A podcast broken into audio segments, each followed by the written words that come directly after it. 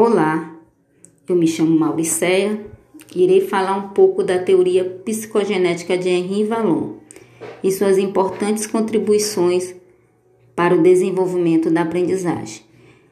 Henri Vallon foi filósofo, médico, psicólogo e político francês. Nasceu em 1879 em Paris dedicou sua vida à pesquisa e observação da criança no ambiente escolar.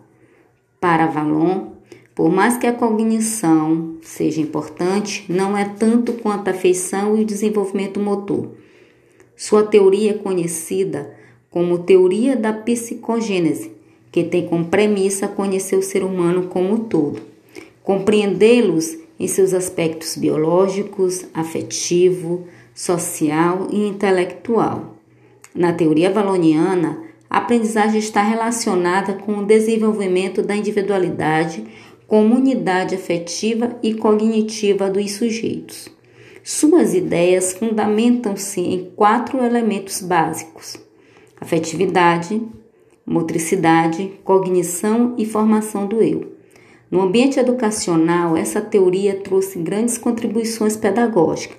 Nesse sentido, Ballon destaca o papel do professor como mediador, orientador e facilitador.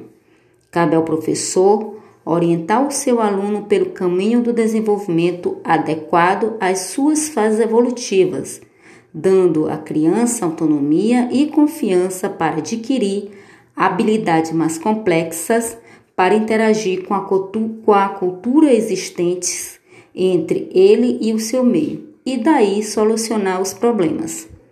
Como diz Valon, o indivíduo é social, não como resultado de circunstâncias externas, mas em virtude de uma necessidade interna.